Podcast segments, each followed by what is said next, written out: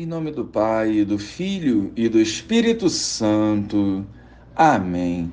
Bom dia, Jesus. Dai-nos a vossa paz.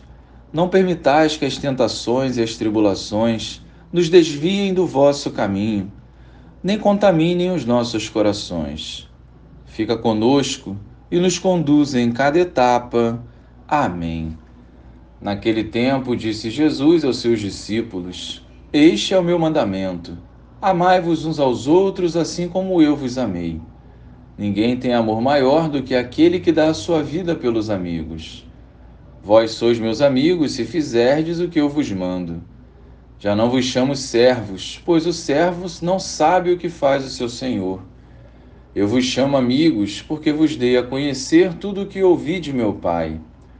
Não fostes vós que me escolhestes, mas fui eu que vos escolhi e vos designei para irdes, e para que produzais fruto e o vosso fruto permaneça. O que então pedirdes ao Pai em meu nome, ele vô-lo concederá.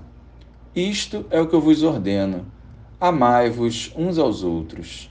Louvado seja o nosso Senhor Jesus Cristo, para sempre seja louvado. Com palavras, é muito fácil dizer que amamos Jesus nos desafia a amar com gestos concretos, da mesma forma que ele nos amou.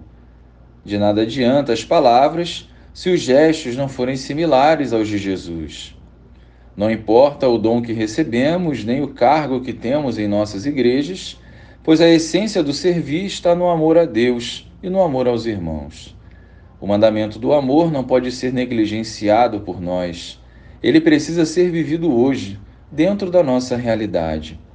Se vivermos plenamente o amor, seremos amigos de Jesus. É o próprio Senhor que nos diz essa verdade. Diante da palavra de hoje, possamos refletir e mudar as nossas ações que não estão de acordo com a vontade de Deus.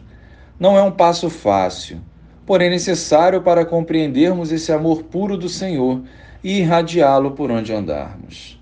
Amemos sem fazer distinções simplesmente amemos.